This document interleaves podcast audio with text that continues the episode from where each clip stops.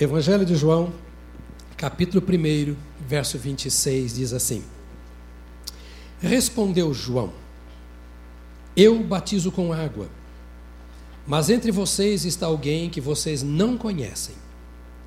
Ele é aquele que vem depois de mim, cujas correias das sandálias não sou digno de desamarrar. Tudo isso aconteceu em Betânia, do outro lado do Jordão, onde Jesus estava batizando. No dia seguinte, João viu Jesus aproximando-se e disse: Vejam, ele é o Cordeiro de Deus que tira o pecado do mundo. Este é aquele a quem eu me referi. Quando eu me referi quando disse: Vem depois de mim um homem que é superior a mim, porque já existia antes de mim. Eu mesmo não o conhecia, mas por isso é que vim batizando com água, para que ele viesse a ser revelado a Israel. Então João deu o seguinte testemunho: Eu vi o Espírito descer do céu como pomba e permanecer sobre ele. Eu não o teria conhecido se aquele que me enviou para batizar com água não me tivesse dito: Aquele sobre quem você vira o Espírito Santo descer e permanecer, esse é o que batiza com o Espírito Santo. Eu vi e testifico que este é o Filho de Deus. No dia seguinte, João estava ali novamente com dois dos seus discípulos. Quando viu Jesus passando, disse: Vejam, ele é o Cordeiro de Deus. Aleluia. Eu quero conversar com você hoje sobre um assunto muito simples, a respeito do qual muitos de vocês poderiam dar aula. Peço paciência por isso. Domingo passado foi Páscoa. Tivemos aquele teatro fantástico, espetacular, que se você estava aqui e você não chorou, é porque você está em pecado. Todo mundo chorou. Naquele domingo, a primeira mensagem que eu recebi, como todos os dias, de segunda a segunda, a primeira mensagem que eu recebo é de um padre amigo meu, um capelão da Marinha. Todo dia ele me manda uma mensagem. Todo dia eu mando uma mensagem para ele. Todo dia nós trocamos mensagens. E o padre me mandou uma mensagem bíblica da Páscoa. Aí eu fui ver as outras mensagens.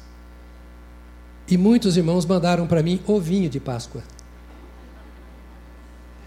Aí eu fiquei olhando, eu falei: será que os meus irmãos não sabem o que o padre sabe? E quando o interfone tocava, eu ficava esperando o coelhinho chegar, mas não chegou porque já havia chegado o ovinho. E muitas mensagens de coelhinho da Páscoa, Feliz Páscoa e etc. Então eu quero falar com você sobre a Páscoa hoje. E vou pedir, para começar, que você se volte para este homem ou mulher de Deus ao seu lado e diga: Eu já conheço o assunto. Se conhece, por favor, não mande mais ovinho de Páscoa para mim. Faça como o padre.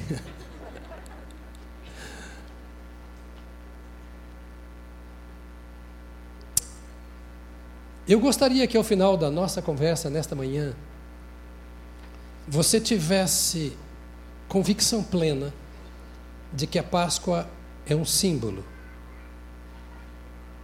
Um símbolo que se cumpriu no sacrifício vicário de Jesus Cristo.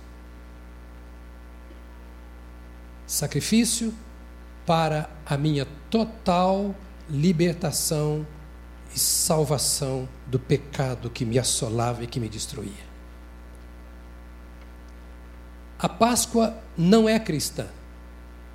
A Páscoa é judaica. Nós não encontramos nenhuma igreja no Novo Testamento celebrando a Páscoa. Nenhum escrito do Novo Testamento dizendo que nós temos que celebrar a Páscoa. Mas também não encontramos dizendo que nós não podemos celebrar. nós não podemos celebrar o carnaval. Nós não podemos celebrar as festas juninas. Nós não podemos celebrar o lá de outubro das bruxas lá, o Halloween. Isso está claro que nós não podemos celebrar, porque é idolatria, ou é feitiçaria, ou é imoralidade. Algumas pessoas têm muito problema com igrejas que celebram festas judaicas. Eu não sou favorável ao judaísmo, mas não posso aceitar que quem celebra o Pentecostes esteja em pecado. Nós precisamos ser muito simples. Precisamos olhar os símbolos. Nós não celebramos aqui Pentecostes e outras festas. Ah, precisamos olhar os símbolos como símbolos. E a Páscoa é um símbolo. Então, por favor, diga para si mesmo: a Páscoa é um símbolo. E símbolo tem uma mensagem. Símbolo tem um valor. Não se preocupe, porque eu vou descer a profundidade espiritual disso aqui hoje. Mas de início, eu quero que você saiba que a Páscoa é apenas um símbolo. Um símbolo, repito, que se cumpriu na morte de Jesus Cristo. Todos nós, aliás, não todos nós, muitos de nós aqui guardamos o carro no estacionamento ali ah, do Bradesco, correto? Deixamos o carro lá. Ali tem um prédio com um símbolo do Bradesco. Em qualquer lugar que você for, que você vir aquele símbolo, você vai se lembrar de quê? Bradesco. Lá dentro do Bradesco tem caixas eletrônicos, onde você tira ou deposita a sua fortuna. Correto? Se tirar os caixas de lá e mantiverem o símbolo, e você vendo aquele símbolo, mas não tendo caixa lá dentro, o que, que você vai se lembrar? Não é de capitalismo. Bradesco. Com caixa ou sem caixa, o símbolo está lá. Você vai lembrar do Bradesco. A Páscoa é um símbolo. Que aponta para uma realidade que transformou as nossas vidas. Qual a história da Páscoa? Que você já ouviu na escola, na televisão e que você conta na classe de escola dominical e para os seus filhos. Deus criou o homem para se relacionar com ele. Deus não nos criou para sermos marionetes, Deus não nos criou para sermos autômatos, Deus nos criou para andarmos com Ele em relacionamento. Deus não criou nenhuma religião, não sei se você sabia, se sabia, ótimo, se não sabia, pode acreditar em mim. Deus não é batista. Deus criou o homem, ele, Deus, sendo Senhor e Pai, para que o homem andasse com ele, desfrutasse da vida dele, experimentasse o amor de Deus ouvisse a voz de Deus e, obedecendo, tivesse comunhão profunda com Deus. É verdade que Deus criou o homem e colocou no Éden para lavrar a terra, mas isso é coisa da terra. Isso era um trabalho do homem. A vida do homem deveria ser de caminhada com Deus. No momento em que o homem pecou, Deus estabeleceu ou trouxe ao conhecimento do homem uma missão bem específica. Foi a de enviar alguém que tiraria a descendência de Adão do seu estado de pecado e o fizesse voltar ao relacionamento com Deus. As pessoas têm muito problema com a igreja porque pensam que igreja é relacionar-se com Deus. E como vê que a igreja não está se relacionando com Deus como é proposto, então eles não querem ser crentes ou não querem ser da igreja. Essa semana eu ouvi alguém no celular, e celular era uma bênção. celular é uma benção porque você vai falando com ele em qualquer lugar, no metrô, no ônibus, na rua. Né? Antes você falava só em casa ou no escritório, mas agora todo mundo ouve o que você está falando. E eu ouvi a pessoa dizendo assim, e ainda diz que é crente. Você já ouviu alguém falar assim? E ainda diz que é crente, hein? Seria bom se nós andássemos com Deus. Se aceitássemos o desafio de Deus de sermos dele e ouvi-lo, o homem não quis. E Deus então mostrou: Eu tenho um plano. E a Bíblia diz que os planos de Deus jamais serão frustrados.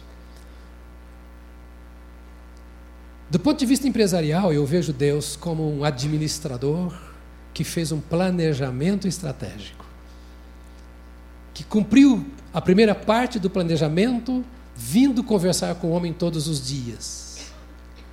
E quando o homem desistiu, ele não alterou o plano de Deus. Deus já tinha um segundo passo para o seu planejamento. Até o capítulo 11 de Gênesis, nós vemos Deus trabalhando com as nações que foram surgindo. Era um cuidado geral de Deus. Até que no capítulo 12, Deus chama um homem, Abraão, e diz: Abraão, eu vou abençoar a você. Através de você, eu vou abençoar a sua família. E através da sua família, eu vou abençoar a todas as famílias da terra. Você vai se tornar numa grande nação. Mas eu quero que você ande comigo. Por favor, diga a quem está ao seu lado. Lá em cima, aqui embaixo, diga assim: ande com Deus. Tudo na vida começa e termina bem ou mal, dependendo daquele com quem eu ando eu me relaciono. E Deus disse a Abraão: Você é um cara criado na idolatria, mas eu sei que você é corajoso e eu quero que você me experimente. E que você ande na minha presença e seja perfeito. Ou seja, andando na minha presença, você vai ouvir a minha instrução. E dando ouvidos à minha instrução, você vai ser perfeito. Perfeito não quer dizer absolutamente perfeito. Perfeito significa ser obediente àquilo que de Deus eu ouço. Deus fala comigo e eu digo: sim, Senhor, eu ouvi a tua voz e te dou razão. Tu sempre tens razão, ainda que eu não entenda, ainda que eu não concorde, não só nos domingos e não só nas células. E não só no culto doméstico.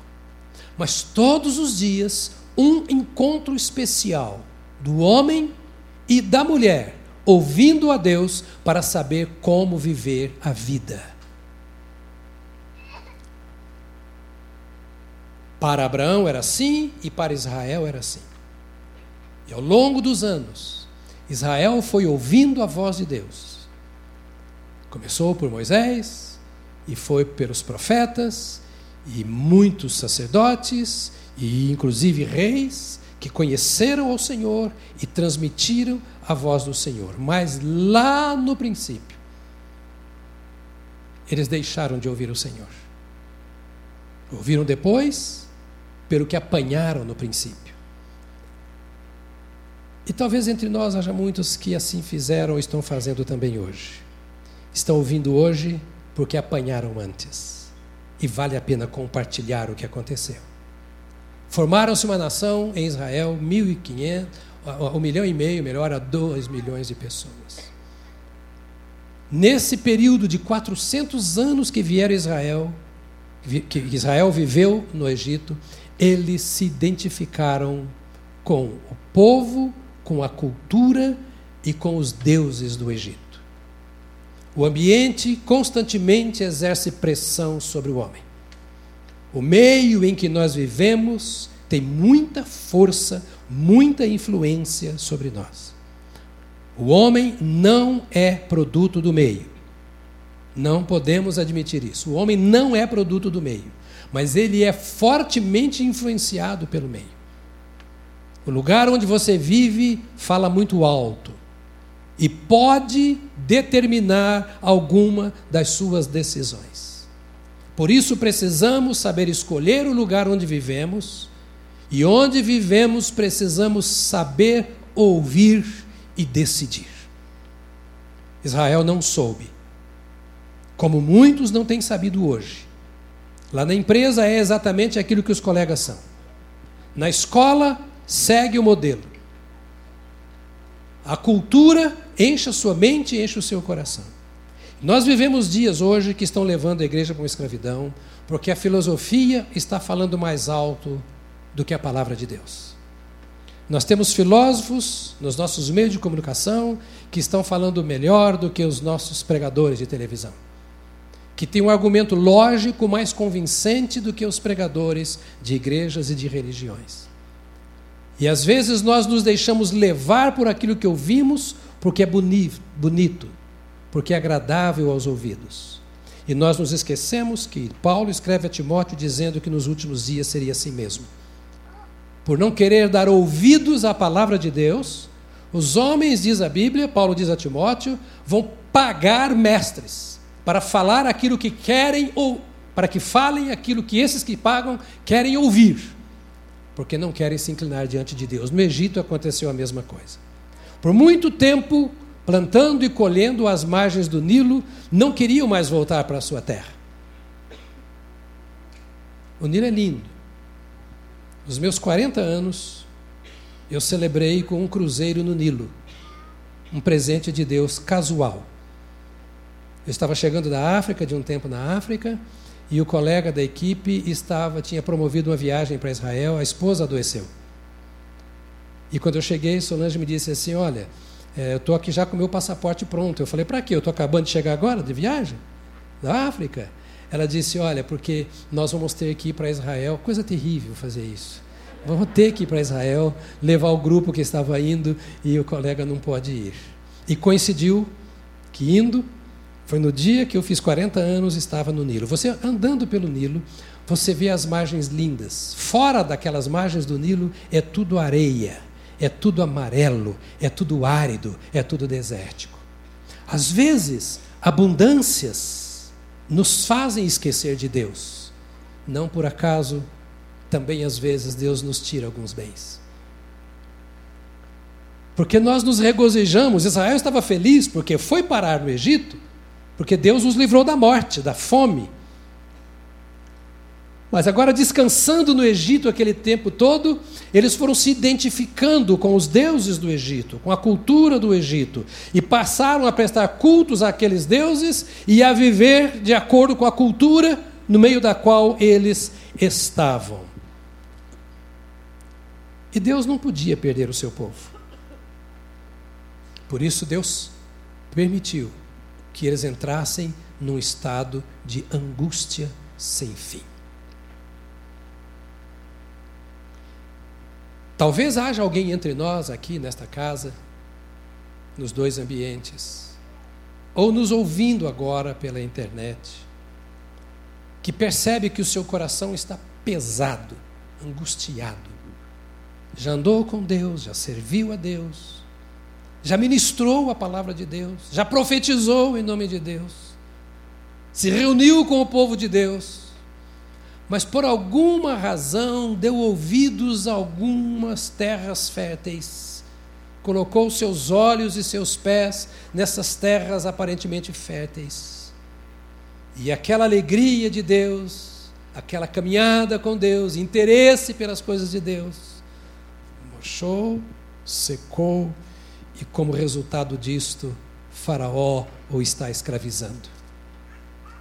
Noites de insônia, por pavor, conflitos interiores que lhe fazem tomar muitos remédios, dificuldades de relacionamento, porque está tão fora da caminhada com Deus, falta de esperança, de fé, de amor, de alegria. Isso tudo dominou o coração de Israel naquela época. E então Deus começou a usar pessoas para corrigir Israel. Me faz lembrar de Jesus, que ensinando os seus discípulos no Sermão do Monte, disse: Olha, vós sois o sal da terra. Agora tomem cuidado, porque se o sal perder o sabor, ele não presta para mais nada. E como não presta, ele será lançado fora e fora será pisado pelos homens. Não são poucos aqueles que andaram com o Senhor e hoje estão sendo pisados pelos homens lá fora. às vezes pisado pelo esposo, pela esposa, pelos pais, pelos filhos, pela família, pelo patrão. E nasce no coração, cada pisão que você toma, uma revolta maior. E cada revolta, uma angústia maior. Pastor, você está contando a minha história? Eu não sei de nada a seu respeito. O que eu estou dizendo é o que acontece. E a Bíblia mostra que isso acontece. Eu estou falando da Páscoa como um símbolo e você vai entender. Tem tudo a ver com a Páscoa, com as nossas escolhas. E o homem não precisa viver assim, nós não fomos criados para isso. Na minha caminhada com Deus não é que eu não tenha problemas, mas o problema não vai me engolir, não vai me sufocar. É fácil resolver e é fácil viver no meio dos problemas quando eu estou andando com o meu Pai. E Deus chama a mim e a você para isso, para andar com Ele. Não existe lugar onde Ele não esteja. Não existe situação ou meio em que ele não possa me ouvir. Não existe condição em que eu me encontre que ele não queira ou não possa me socorrer.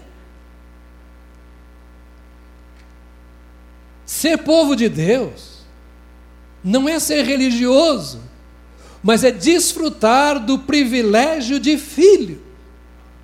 O que acontecia com Israel todo o seu sofrimento era porque, embora povo de Deus, eles não queriam dar ouvidos para Deus.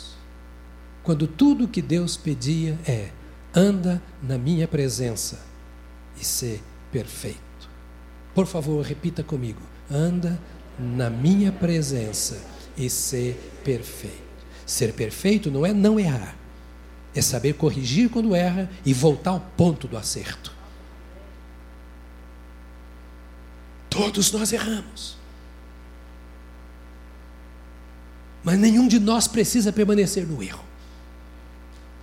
E quando nós não temos forças para sair, nós temos um Pai que quer apenas que nós estendamos a mão. E Ele quer e faz questão de andar de mãos dadas conosco. Mas para que Ele faça isso, eu preciso estar andando com Ele, como Israel precisava.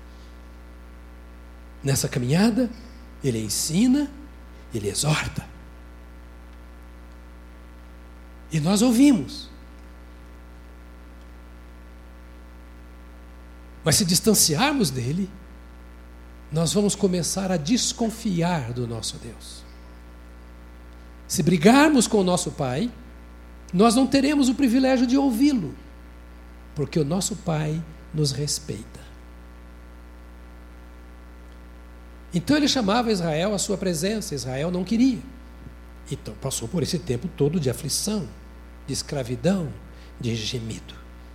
E o Senhor vai e chama um moço, um senhor, um homem chamado Moisés, e diz assim: Moisés, eu sou o Deus de seu pai, o Deus de Abraão, o Deus de Isaac, o Deus de Jacó. Vá, pois agora, eu envio a Faraó para tirar do Egito o meu povo, os israelitas. E a história continua contando que Deus ouviu o gemido. Mas me chama a atenção um fato. Mais de 400 anos andando longe do Senhor, ou por volta de 400 anos andando longe do Senhor nosso Deus. E Deus aparece a Moisés e diz assim: Eu sou o Deus de seu pai.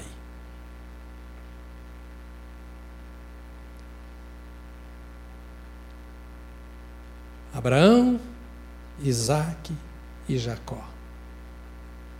Eu teria um dia de lições só aqui, mas vou me limitar a dizer a você, mãe e pai, apenas deixe os seus filhos saber quem é o seu Deus.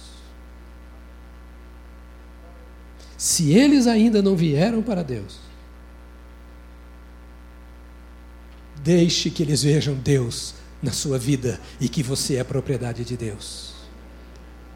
Porque em algum momento, o Senhor poderá dizer para eles assim: Isso está acontecendo? Mas você se lembra do Deus de seu pai? Você se lembra do Deus de sua mãe? Se você quiser, Ele pode te socorrer. Aquele socorro que eu não posso, que você não pode, que não podemos dar aos nossos filhos, que não podemos dar à nossa família. Ele pode ser visto presente na nossa vida, nos nossos atos, nas nossas ações. Israel sabia que os seus pais, os patriarcas, haviam andado com Deus. Os filhos desses patriarcas conheciam a história do Deus dos nossos pais. Sofriam, porque haviam se separado, mas naquela hora o Senhor diz assim: Moisés, a coisa está acontecendo, mas Deus não mudou. A situação do povo está ruim, mas o Deus de seus pais está aqui. E eu envio você agora para tirar do Egito o meu povo, os israelitas. Estão vivendo do jeito que estão, mas são meus. Há um segredo na Bíblia que o mundo teológico tem tentado explicar de muitas maneiras e nós temos muitas ideias. Não vou querer explicá-lo aqui agora, mas eu vou só citá-lo. A Bíblia diz: O Senhor conhece os que são dele. Explica, eu não sou o Senhor. Eu só estou dizendo que a Bíblia diz que o Senhor conhece os que são dele. Eu não conheço, você não conhece. Mas eles poderão ver este Deus na minha vida e olhar para trás e dizer: Deus está dizendo que eu sou dele e eu estou vivendo fora dele. Eu não estou servindo a esse Senhor. Deus se apresenta como um Deus conhecido de Israel. Israel sabia da existência de Deus. Hoje, é muito difícil você ver uma pessoa que nunca ouviu falar em Deus. Tudo bem com você? Graças a Deus. Vai com Deus. Alguns não falam bem, vai com Deus. Deus te abençoe. Israel falava de Deus, mas estava perdido no meio de muitos deuses. E eram os muitos deuses que estavam sufocando e destruindo a vida deste povo de Israel. Então Deus diz: Olha, Moisés, vai lá ao Faraó e diga para ele que o meu povo vai sair. Eu quero que ele libere. Encurtando a história, nove pragas e Israel e o, e o, e o, o faraó não libertava Israel. Cada praga era ação de Deus contra uma divindade egípcia. Uma rampa, uma rã. A rã representava um deus egípcio. É só você estudar a mitologia ou a história egípcia. Cada praga Deus ia vencendo e mostrando ao povo do Egito que ele era maior do que os deuses do Egito. Mas, pastor, só existe um Deus, não existe deuses, existe deuses. Quando você deixa de adorar só a Deus e passa a adorar algum acessório, você fez desse acessório um Deus. Porque Deus é aquele que recebe culto. Todo aquele ou aquilo que recebe culto. A que ou a quem você dedica a sua vida? Em quem ou em que você descansa o seu futuro? Seu filho pode ser seu Deus.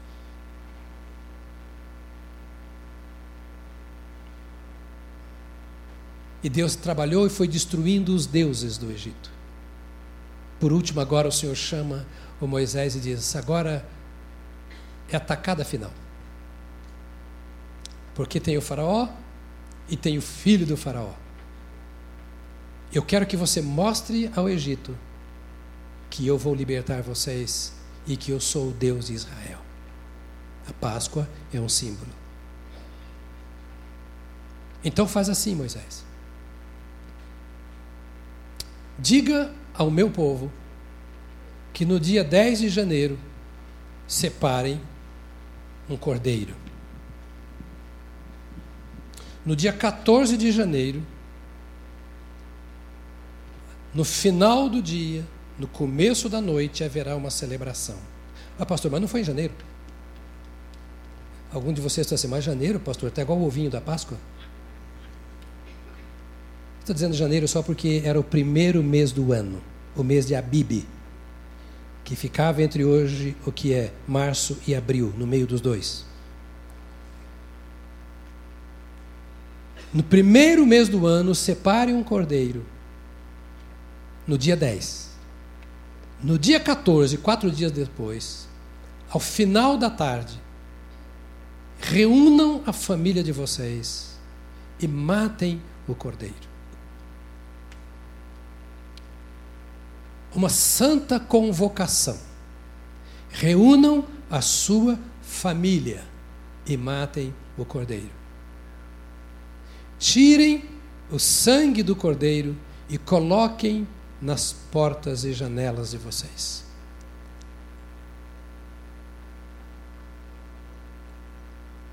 Não seria de um outro animal, era aquele que Deus havia escolhido.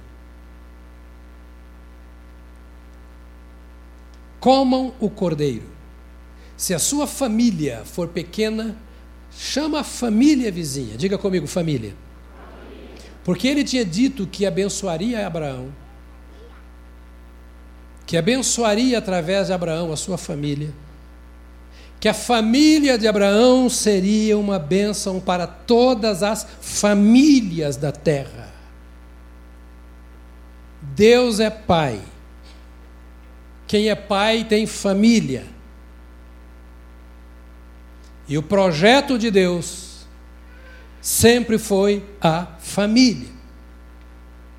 Ele não mandou que se reunisse a grande congregação de Israel, que fizessem num grande local um acampamento para uma grande celebração.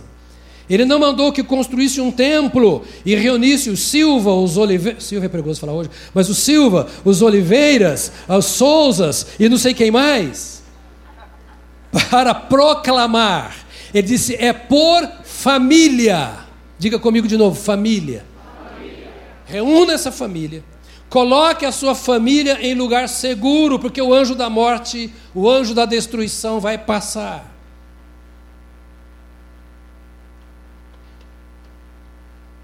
Está entendendo? Eu não quero ficar só na história. É um símbolo. E um símbolo tem uma mensagem. E estou falando para você a mensagem da Páscoa. Não é coelhinho da Páscoa que trazes para mim. A Páscoa é sangue. A Páscoa é morte. A Páscoa é sacrifício. A Páscoa é obediência. É refugiar-se em um lugar seguro. E só há segurança debaixo do sangue do Cordeiro. E há toda a segurança debaixo do sangue do Cordeiro. O anjo da morte, a destruição, a desgraça não entra na família coberta pelo sangue do Cordeiro. E não basta o marido, ou a esposa, ou só o filho, é preciso que a família esteja debaixo do sangue do Cordeiro. Reúna a família Feche a porta ensanguentada, coberta, protegida. E comam do cordeiro. Se alimentem do cordeiro. Jesus disse que nós devemos comer da sua carne e beber do seu sangue. Comam do cordeiro. E comam assim, com ervas amargas para que vocês nunca se esqueçam das angústias da vida passada. Todas as vezes que celebrarem a Páscoa, se lembrem da escravidão debaixo da qual vocês viveram.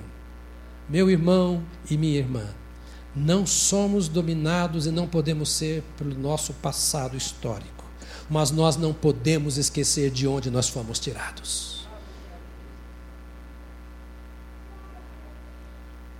Não podemos nos esquecer de onde o Senhor nos tirou. Porque nos lembrando onde, de onde estávamos, nós vamos lembrar o fim que nos esperava. De sofrimento, de dor, de morte para nós e para nossa casa.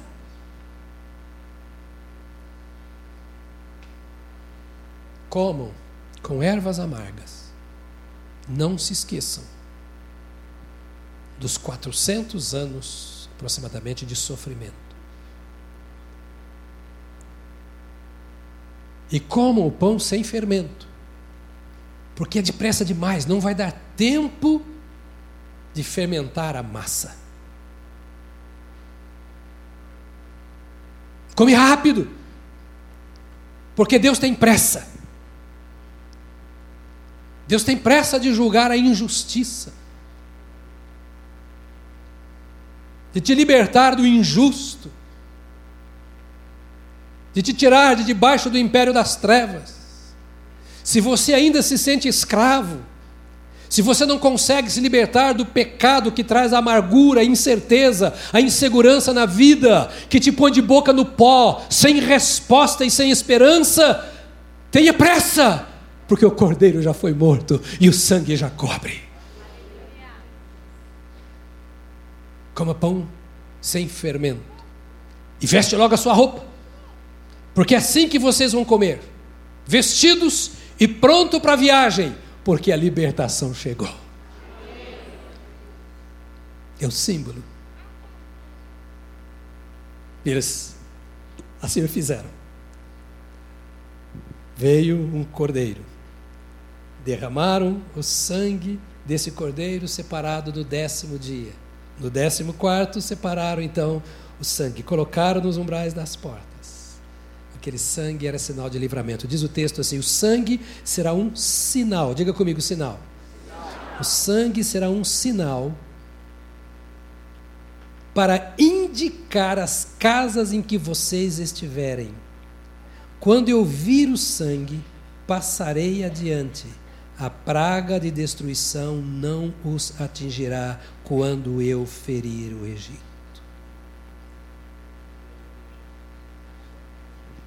Qual foi o resultado da obediência desse povo?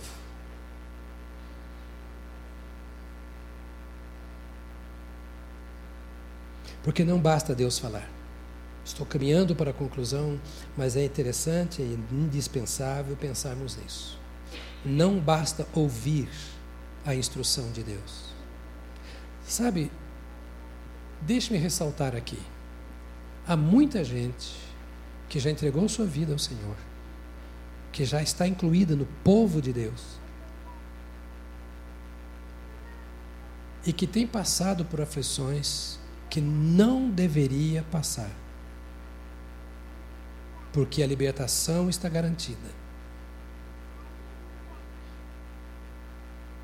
Mas passa porque não obedece à voz de Deus.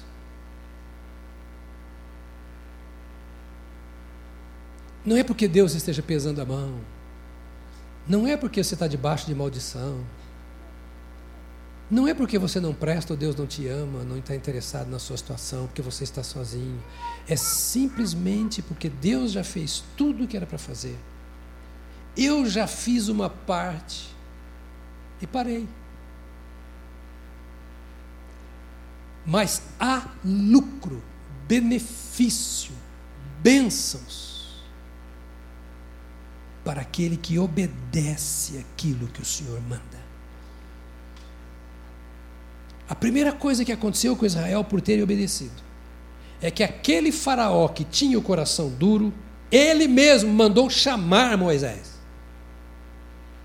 Não foi Moisés que foi mais lá, não. O Senhor falou: a última é essa e, e fica no seu canto agora, o resto é comigo. E quando o faraó viu tudo aquilo, e por que o Senhor fez isso com o faraó? Porque Faraó era tido como um deus no Egito. E por que o Senhor atacou o primogênito de Faraó? E todos os primogênitos? Porque era o sucessor.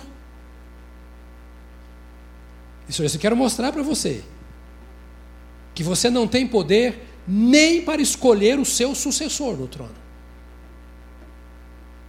Eu quero mostrar para você que eu faço o que eu quero. Israel, por ter entrado naquela casa, a Bíblia diz que agora o Faraó manda chamar e diz assim: Moisés, tira esse povo daqui. Não sei se você já ouviu, mas eu já presenciei e já ouvi muitas histórias. Por exemplo, de alguém entrar no lugar onde estava sendo feito alguns trabalhos esquisitos espirituais E algumas entidades eram assim: manda sair daqui porque não dá para baixar aqui, porque o âmbito branco está aqui dentro. Já ouviram ou não ouviram? Já. Todos nós conhecemos a história. Ele ah, vai dar para mim esse negócio aqui não, porque tem um homem aqui que manda.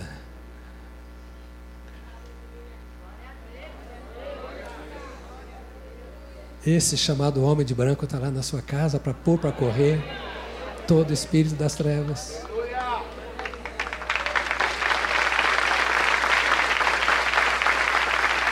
Sai daqui, Moisés, com todo este povo, sai daqui.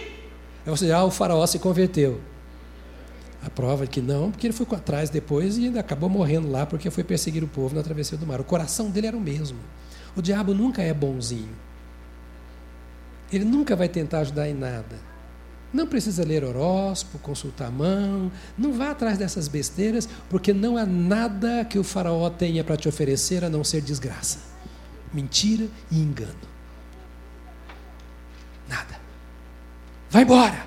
A obediência faz com que o inimigo não te queira mais. Você está coberto pelo sangue, você não presta para o diabo. Aleluia! Você não presta para o adversário.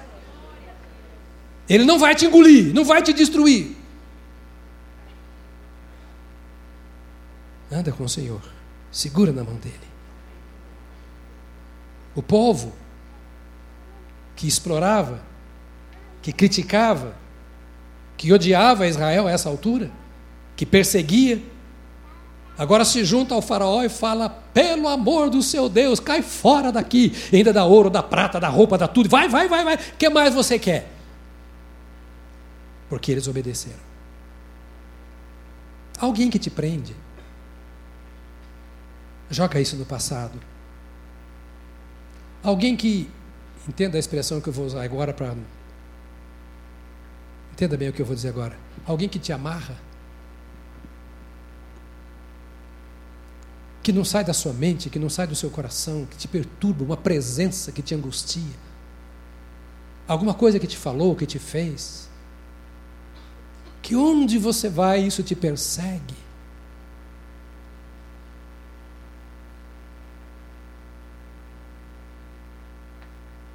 Deixa o sangue te cobrir e obedeça ao seu Senhor. Porque, como o povo fez, ele fará, te liberará te liberará. O povo disse: vai, vai, vai, vai, vai, vai embora.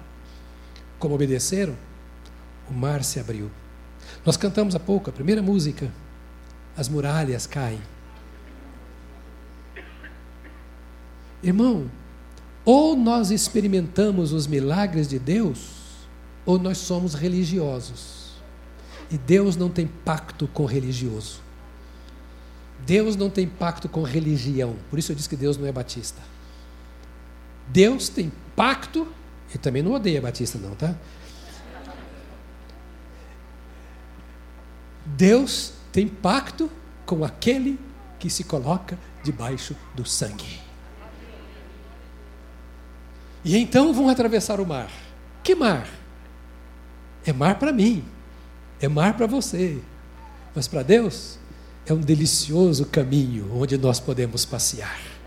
Seja pés enxutos ou dentro de um barco sendo lançado de um lado para o outro na tempestade do mar. Mas se o Senhor ali está, é um lugar de passeio e é um lugar de experiência com o Senhor. O faraó não entra nessa, vai afundar. O inimigo, se estiver perseguindo, vai afundar. As obras do adversário serão sepultadas, porque estamos em obediência ao Senhor que nos mandou ir, marchar, avançar. O último resultado da obediência desse povo que fez a Páscoa e que sabia o símbolo e o significado da Páscoa é que eles atravessaram por 40 anos o deserto e tomaram posse da terra prometida. A nação de Israel chegou lá. Quem não creu, não chegou, está na Bíblia. Morreram, mas quem creu, chegou lá e tomou posse da terra. O que é a Páscoa? Hoje eu quero encerrar o primeiro capítulo porque domingo que vem eu vou falar sobre Cristo, a nossa Páscoa. Hoje foi só para dar a você uma base, para você não mandar mais ovinho de Páscoa para mim. E para você entender que a Páscoa é um símbolo que traz uma mensagem. E a mensagem desse símbolo é: há em Deus libertação e salvação para quem quiser. Por favor, assim como você está, feche os seus olhos. A minha pergunta é: você quer a salvação?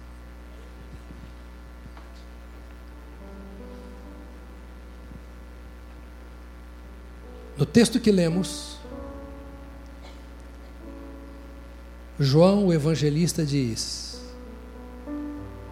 que Jesus era o Cristo, o Cordeiro de Deus que tira o pecado do mundo. Páscoa simboliza aquele que haveria de vir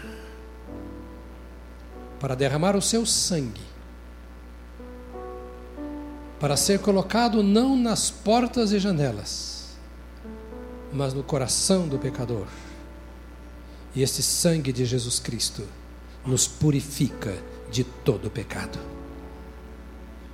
E a única maneira de sermos purificados, libertos, salvos do pecado a única maneira de sermos tirados de debaixo do jugo deste império das trevas, chamado pecado, é nos escondermos sob o sangue do Cordeiro de Deus, que tira, tira, que tira o pecado do mundo. Há nesta manhã entre nós pessoas que nunca tiveram essa experiência, a convicção, a leveza e a paz do perdão dos seus pecados. E quer que nós oremos em seu favor, dizendo: Eu quero o um encontro com esse Deus de libertação. Eu quero ter uma experiência de salvação com este Deus que instituiu a Páscoa. Eu entendo que é possível, embora eu não consiga sozinho sair desse caminho. E eu quero hoje pedir a este Deus de Israel, de Abraão, de Isaac e de Jacó, a esse Deus e Pai de nosso Senhor Jesus Cristo, que enviou o seu Filho como cordeiro que tira o meu pecado, eu quero que Ele perdoe os meus pecados. Me tire as angústias, tristezas, mágoas, pesos, e me dê a convicção de salvação de que eu fui tirado de debaixo do império das trevas. Se você quer, o caminho é Jesus. E se você quer entrar neste caminho, você precisa tomar a decisão. Deus não obriga. Deus deu a orientação a Israel. Quem quis colocar o sangue na porta, colocou. Quem não quis, não colocou. Os que colocaram por querer, foram libertos. Os que não colocaram tiveram o seu filho primogênito morto. E o Senhor dá a você nesta manhã a opção, como sempre te deu a oportunidade de escolher. E hoje você pode dizer sim ou não em seu coração para o Senhor Jesus. E conforme a sua escolha, será o caminho no qual você vai andar ou andar no Senhor, por meio de Jesus, que é o caminho, a verdade e a vida, ou andar fora do Senhor, em quaisquer outros caminhos que eventualmente se apresentem a você. Enquanto oramos com os nossos olhos fechados, eu faço a pergunta: há pessoas aqui, neste recinto, lá na galeria, ou lá no auditório, que quer convidar o Senhor Jesus, porque nunca fez isso antes, Senhor Jesus, vem como o cordeiro que tira o pecado e entra em minha vida. Perdoa o meu pecado, limpe a minha consciência, apazigua o meu coração, traz-me a certeza de que sou salvo em Ti. Se você quer fazer esta oração, eu vou pedir que onde você está, que você levante a sua mão, porque eu vou entender como um sinal. Deus te abençoe, querido. Pode abaixar sua mão. Eu vou entender como um sinal, assim, ore por mim. igreja, ore por mim, porque eu quero ter essa experiência libertadora com Deus. Há mais pessoas que querem. Onde está? Levante a mão dizendo: Eu que Deus te abençoe lá atrás, Deus te abençoe, querida, aqui também na frente. Há mais pessoas. Levanta bem alto para eu ver assim sua mão. Se você está dizendo, eu quero entregar minha vida a Jesus. Na galeria há pessoas, lá embaixo no salão, se há pessoas também, levante a sua mão, porque os pastores verão. Deus te abençoe, meu amado, em nome de Jesus, Deus te abençoe.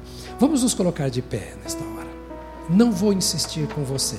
Agora nós vamos orar. Amém? Amém? Todo mundo acordado? Em espírito e em verdade? Nós vamos orar agora. E eu vou pedir a você que levantou a sua mão, que deixe o seu lugar e venha aqui para a gente orar juntos. Se você não levantou a mão e quer vir entregar a Jesus a sua vida, faz a mesma coisa, vem aqui agora comigo.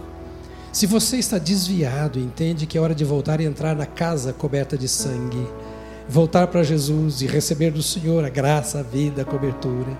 Vem para cá também. Lá embaixo com os pastores a mesma coisa, você virá. Porque a única coisa que posso dizer para você de melhor desta vida é que Deus de fato te ama. Te ama e quer transformar. Ainda há pessoas para vir lá da galeria, pode chegar até aqui.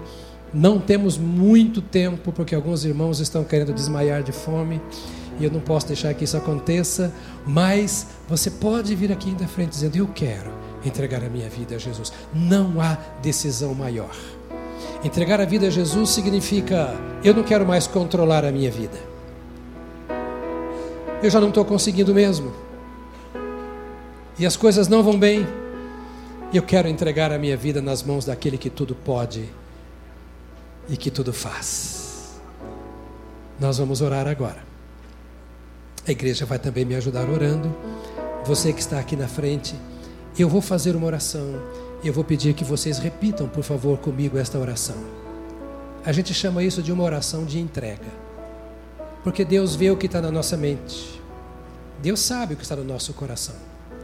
Mas a Bíblia diz: se com tua boca confessares a Jesus, se com tua boca confessares a Jesus, serás salvo. É mais ou menos como no altar num casamento. Quando um diz para o outro: Eu te recebo como meu cônjuge, minha esposa ou meu marido. Esse é o verdadeiro casamento. Esta é a verdadeira confissão de fé. Então vamos orar juntos. Diga comigo assim: Senhor Deus, eu te agradeço pelo teu amor, pela misericórdia que tens comigo. Eu te agradeço pelo perdão dos meus pecados. Coloco agora diante de ti o meu coração, a minha mente. Tu que vês todas as coisas, perdoa-me, limpa-me e enche o meu coração com a tua presença. Senhor, mora em meu interior, habita aqui, Senhor Dá-me do teu Espírito Santo. Quebra todos os laços que me prendem a qualquer coisa que não seja o Senhor. Apaga, em nome de Jesus, os meus erros. E, Senhor, escreva o meu nome no teu santo livro. E começa hoje, Senhor, uma nova história na minha vida. Eu me rendo ao Senhor e eu confesso que Jesus Cristo é o meu Salvador, que em Cristo Jesus os meus pecados são perdoados, que por meio de Jesus eu tenho vida nova e vida eterna e vida abundante para a glória do teu nome. Aleluia. Aleluia. Aleluia. Glória a Deus. Glória a Deus. Queridos, a gente quer, se você permitir, a gente quer te ajudar. Porque tivemos hoje uma conversa, e essa conversa é longa. Eu queria anotar o seu nome e te dar uma Bíblia de presente. Dar a Bíblia, porque é injusto eu falar da Bíblia para você e você não ter uma Bíblia para ler. Então quero que você leia a Bíblia. aqui ou em qualquer lugar, você vai levar a Bíblia sua. Leia a Bíblia. Primeira coisa. Então você vai ganhar uma Bíblia. Segunda coisa, vamos anotar o seu nome. E vamos ligar para você. Você não vai ser pego de surpresa. E a pergunta que vamos fazer é: como você está? Quero abençoar a sua vida. Podemos abençoá-la? Você está disposto a estudar a Bíblia? Posso te ajudar?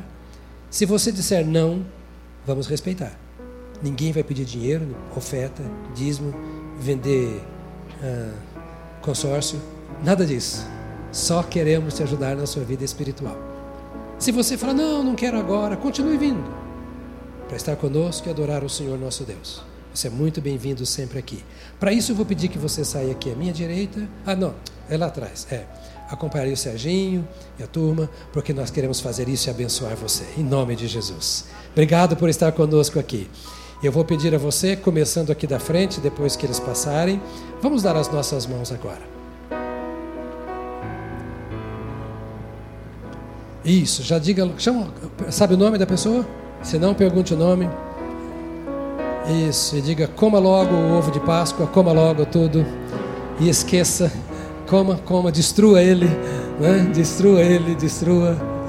Agora não vai sair daqui. O pastor falou que é pecado dar ovo de Páscoa, não é isso, não, tá? A Páscoa é muito mais do que isso. Tem que ser de chocolate, né? Tem que ser. Nessa semana, eu quero que você se lembre que Deus conta com você. Você é o chamado para pregar o Evangelho a toda criatura. Você é o enviado para anunciar o reino de Deus onde estão as pessoas. Olha para mim antes de orar. Você. E Deus sabe o seu nome. E Ele já te autorizou? E já ordenou o que você faça. Ninguém precisa mandar você pregar o Evangelho. O dono da sua vida já mandou. O seu Salvador. Não peça a autorização do seu pastor, do seu líder de célula. Você tem um líder, um mestre no Senhor. E Ele já mandou você fazer. Mas pregue o Evangelho. Todos os dias e em todas as oportunidades. Não pregue a sua igreja. Esqueça o seu pastor. Mas não esqueça do seu sumo pastor. Fale dele. Cristo é a esperança. Jesus é a luz do mundo. Ele é o Salvador. E tudo o que todos precisamos está na pessoa de Jesus Cristo, o nosso Cordeiro Pascal. Não se negue de falar de Jesus. Por favor, um dia você estará diante do Senhor. Fale de Jesus. Até quando você chegar lá. Aproveite a oportunidade, mas não seja um chato. Saiba falar. Não fique pregando o evangelho na hora do trabalho. Pregue com a vida. Não roube o tempo pelo qual você é pago para trabalhar para ficar conversando com o colega da mesa do lado pregando o evangelho. Isso não é pregar o evangelho, é dar mau testemunho. Viva o evangelho onde você está. Que olhem para você e saibam que você é de Jesus Cristo. E se alguém fizer alguma pergunta, você fala, a gente pode conversar sobre isso depois, na hora oportuna. A gente fala. Aí você paga o almoço. Diga para quem está do seu lado, deixa de ser pão duro. E você vai pregar o evangelho para ele. Tá certo? Paga e vai pregar o evangelho. Deus vai te dar alegria de ver almas colhidas no seu reino. Obrigado, Senhor pela nossa vida em família, a família da fé. Obrigado pelo pão vivo que desceu do céu e que nos alimenta. Que tua palavra, compartilhada nesta manhã, fortaleça o teu rebanho, aumente a esperança e a fé, revitalize os seus filhos para compartilhar aquilo que tu fizeste e aquilo que tu fazes porque és o mesmo ontem, hoje e para sempre. Envia tu mesmo mais umas vezes os seus filhos daqui agora, como mensageiros do Senhor, homens e mulheres comprometidos contigo e cheios do teu espírito e da tua palavra, para trazer a presença do reino dos céus na terra. Guarda as tuas filhas, os teus filhos, livra-os do mal. Nesta semana de tantos desacertos em nossa pátria, que os teus filhos sirvam de prumo, que os teus filhos sirvam de referência, que haja palavras de sabedoria e de graça na boca dos teus amados, que haja paz na nossa nação, em nome de Jesus Cristo. Amém, amém, amém. Aleluia, aleluia. Deus te abençoe. A gente continua juntos domingo que vem. Vai para a célula, vai para o ministério, procure serviço para fazer no reino de Deus.